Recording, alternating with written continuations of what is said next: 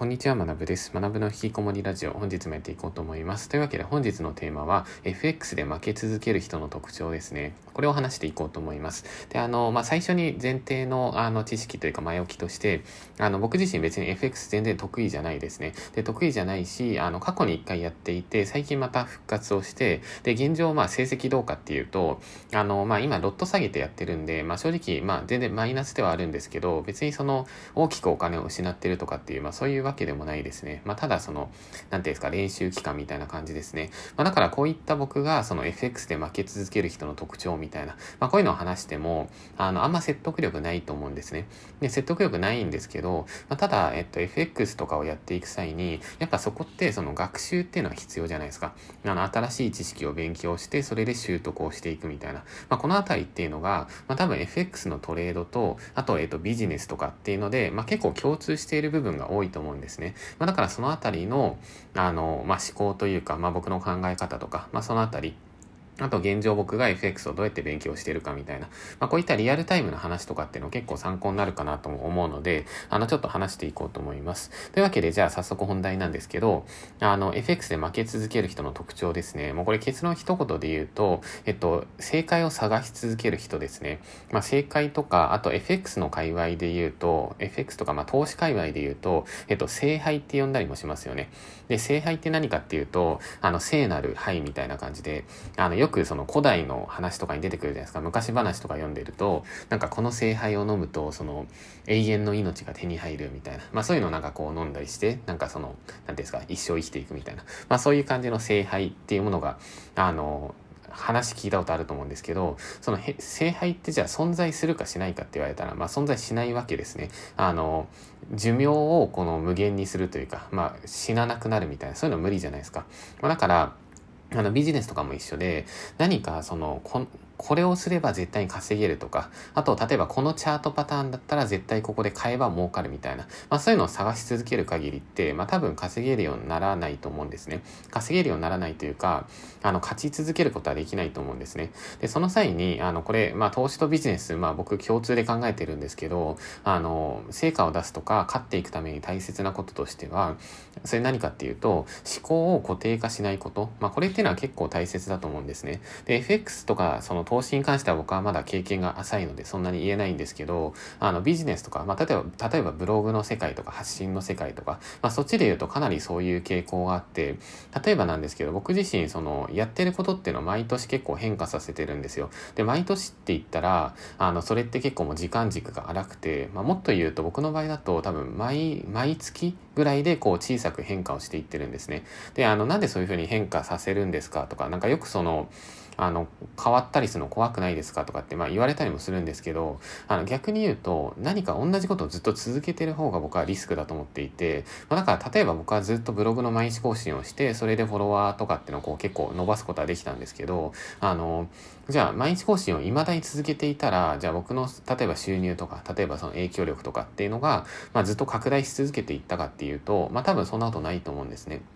僕自身そのブログで稼ぐ、えっと、全盛期っていうタイミングで、あの、YouTube の方にかなりシフトを切って、舵を切って、で、それで YouTube にめちゃくちゃ注力するみたいな、まあそんな感じでやっているので、で、その後に、えっと、YouTube が今度そ、そんな伸びないフェーズに来たので、まあその後は自分の商品をめちゃくちゃ作るみたいな、まあそういうことをやっていたりとか、まあだから基本的になんか、あの、周りからしたら、なんかめちゃくちゃその、今いい感じじゃんっていうふうに思われてるかもしれないんですけど、ななんていうんですか、その、ブログが絶頂期の時に、例えばやめるとか、YouTube 絶頂期の時になんかやめていくみたいな、僕意外とそういうことやったりするんですけど、あの、自分的にその時に、まあどういうのが見えてるかっていうと、まあ結構もうこれ一番上の山の方まで行ったな、みたいな。まあそしたらこの後下りトレンドになっていくから、そしたら抜けていかないといけないな、みたいな。まあそんな感じの思考でやったりしているんですね。まあだから、あの、まあ投資とかも多分これ一緒なんじゃないかなと思っていて、例えばその去年の相場だったらこういう風にやっていくのが正解だったけど、あの今年の例えば今の相場だとこれは良くないよね、みたいな。まあそういうところですね。まあだからこのあたりの投資のその、まあ肌感覚といういうか、まあそういうのは僕はまだ全然つかめていないので、あのこれから、まあ本当に時間かかると思うんですけど、もう数年単位とかでもうやっていくしかないのかなっていう、まあそんなところですね。まあなので、えっと以上が、えっとサクッとなんですけど、前半パートで、えっと、FX で負け続ける人の特徴ですね。まあ、FX だと、まあ、ビジネスも含めだと思うんですけど、その聖杯とか、まあ、正解とかですね、まあ、そういうのを探し続ける限り負け続けると。で、その際に、えっと、大切なことっていうのは、ビジネスとか投資において大切なことっていうのは、思考を固定化しないことですね。まあ、常にこう変化させていく。まあ、世の中って移り変わっていってるので、あの、まあ、去年の方法って今年通用しなかったりもするじゃないですか。で、それビジネスも投資も多分一緒のはずなので、まあ、そんなところですね。はい。というわけで、ここから、えっと、深掘りをしていって、えっと、じゃあ、勉強の仕方について話していこうと思います。で、あの、勉強の仕方って実はめちゃくちゃ大切だと思うんですよね。で、あの、意外とその勉強の仕方みたいなコンテンツってそんななかったりしますよね。まあ、ただ僕自身はその勉強のやり方って何よりも大切だと思っていて、例えばプログラミングを勉強するとか、ブログを勉強するとか、あと YouTube 発信を勉強するとか、で、FX トレードを勉強するとか、仮想通貨投資を勉強するとか、まあ、今挙げた内容っていうのは僕が今までやってきた内容とか、今やってる内容でもあるんですけど、まあ、これって、あの基本的にその勉強のやり方って、まあ、大体基本的な進め方は一緒なんですね。じゃあそれをどうやってやっていったらいいかっていうと、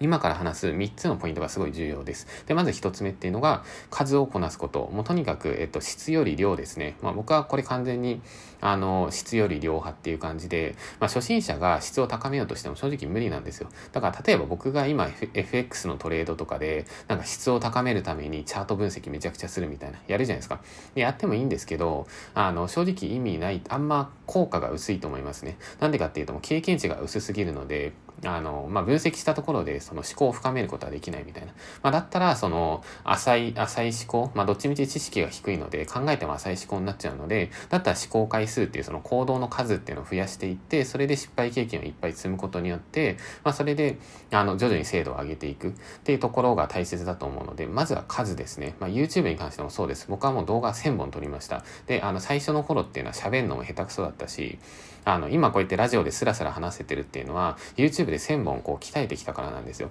で、ブログもそうですね。最初の頃って、もう2200文字とか2000文字書くので本当にもう苦労していて時間かかってたんですよ。でも今、例えばじゃあ3000文字書けって言われたら、まあ、ぶっちゃけ多分1時間かからずに書けたりしますね。で、なんでそんな早く書けるのってって聞かれるかもしれないんですけど、これも圧倒的な数ですね。ブログは僕は1300本自分で書いてきたし、あと外注サイトとか入れたら多分5000本以上は過去に普通に作ってると思います。もっとかもしれないですね。だそれぐらい、やっぱ数っていうのは本当に重要。でもほとんどの人っていうのは、数をこなすっていうのをなんか、ダサいって考えるんですかね。あんまそのスマートじゃないっていうふうに考えたりしていて、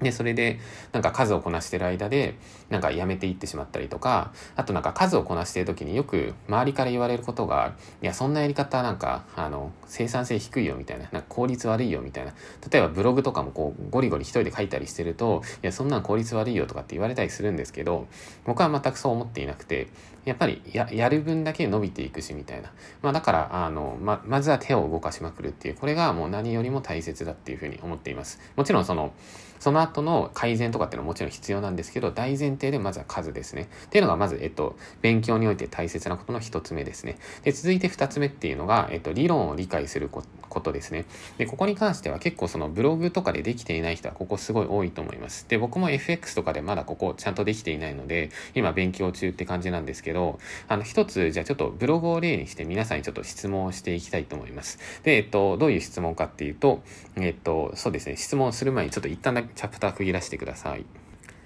はい。それでは、えっと、ここから進んでいきますね。その、まあ、理論を理解するっていうことが、勉強する際に理論を理解するのは大切で、それで、あの、まあ、ブログとかで結構理論理解できてない人結構多いんですね。まあ、だからこれ聞いてる皆さんでブログ頑張りたい方いたら、僕が今からする質問ちょっと考えてみてください。例えばなんですけど、あの、何かキーワードを選んでブログ記事を書くじゃないですか。で、ブログってまあそういうビジネスですよね。SEO のキーワードを決めて記事を書いていく。で、その際に、じゃあこれ聞いてる皆さんが何かキーワード一つ選びますよね。で、そのキーワードを選んだ時に、じゃあなぜあなたは、えっと、そのキーワードで記事を書くことによってお金が稼げるようになりますかっていう、まあ、この質問に対してもう超明確に、あのメモ書きとか一切見ずに、もうスラスラ全部答えれるみたいな、まあ、それぐらいじゃないと厳しいと思うんですね。例えばなんですけど、あの、な例えばプログラミングスペース、えっと、向き不向きみたいな。例えばこういう検索キーワードがあったとするじゃないですか。で、プログラミングスペース向き不向きっていうキーワードに対して、こういう記事を書くことによって、こういう人の流れっていうのが生まれて、この人の流れっていうのの先に、ここでキャッシュポイントが生まれて、で、ここでお金が発生しますみたいな。ここをもう超明確に頭で理解できるようにしないと、あの、稼げないと思うんですね。で、これ多分しっかりできてる人意外と少ないんですよね。だから、あの、こういう理論っていうのが分かってると、例えば世の中にいろんなブログの教材とか、あとは世の中にいろんなそのブログの稼ぎ方とかを発信してる人いっぱいいるじゃないですか。で、ああいう人たちを見たときに、あ、この人言ってんのこれね、みたいな。もう一瞬で全部分かるようになるんですね。だから、その、どの教材買っても正直内容って全部一緒なんですよ。なんでかっていうと基礎の理論っていうのは一緒なので、まあ、だから僕は別に教材何買ってもぶっちゃけ大差ないと思ってるんですね。で、プログラミングスクールとかも一緒ですね。どのスクールも僕は大差ないと思ってます。なんでかっていうと基礎理論っていうのは全部一緒なので、まあそれをどういった環境で誰から学ぶかっていう、まあこれだけの違いなので、まあだから好き嫌いで選べばいいと思うんですよね。自分はその教室とかで勉強したいから、じゃあなんかテックキャンプがいいかなみたいな、オフラインの教室あるしみたいな。で、一方で、いや自分は別になんかオンラインでいいしみたいな。まあだったらそのなんかこういうオンライン教材でいいかなみたいな。まあそんな感じであの考えちゃえばいいと思うんですね。っていう感じで、まあちょっと話ずれちゃったんですけど、この理論を理解するっていうところで、あの、ここが多分一番重要なんじゃないかなと思っていて、例えば僕の場合だとここ、えっ、ー、と、投資に関してはまだまだ本当に雑魚だなと思っていて、例えば普段、普段最近その、まあ仮想通貨のトレードとか FX のトレード、まあ結構勉強してるんですけど、例えば、あの、何か買うときにロングっていうじゃないですか。で、売るときにまショートっていうふうに言うと思うんですけど、で、僕は結構そのまあロングもショートもやるんですけど、で、あ、ここロングだなと思ってまあ買ったりするんですよ。で、買った後に、まあそれなんか今度下がっていったりして、まあ含み損抱えるみたいな、そういうことよくあるんですけど、で、その際に、あの、僕はじゃあなんでここでロングしたのかっていうのをこう自問自答するじゃないですか。で、その時に、その、理由が明確じゃない時がめちゃくちゃ多いんですね。だから、あの、まあ、初心者にその、ありがちなこととして、まあ、もう一回ブログに話を戻していくと、なんとなく記事書いてるんですね。あ、このキーワードだったら多分なんかいけそうかな、みたいな。なんとなくやるみたいな。なんとなく毎日更新するみたいな。で、それだと、やっぱり、あの、うまくいかないんですね。稼げるようにならないんですね。ここだったら絶対にいいみたいな。もうその、一つ一つ、この、マスを、オセロのこの枠を埋めていくというか、まあ、それぐらいこう戦略的にやっていく。だから僕ブログ毎日更新していた時に、まあ、合計1000日間ぐらい連続で更新したんですけど、あの時っていうのは、あの、意味のない更新っていうのは本当に0回だったんですよ。すべての記事において全て設計してやってました。まあ、だからめちゃくちゃ正直大変なんですね。で、あの、大変なんですけど、でだからこそ収益っていうのを上げていけるっていう、まあそういうふうな、あの、理論なので、まあ、だから皆さんもここですね、あの、投資とか、あと何かそのブログで稼ぎたい、YouTube で稼ぎたいってなった時に、あの、なぜこれをやったら稼げるのかっていう、それをこう、スラスラと自分でこう解説できるように、まあ、そこまでまずはその学習をしていくこと、まあ、これが重要かなっていうふうに思います。で、続いて、えっと、一番三つ目の、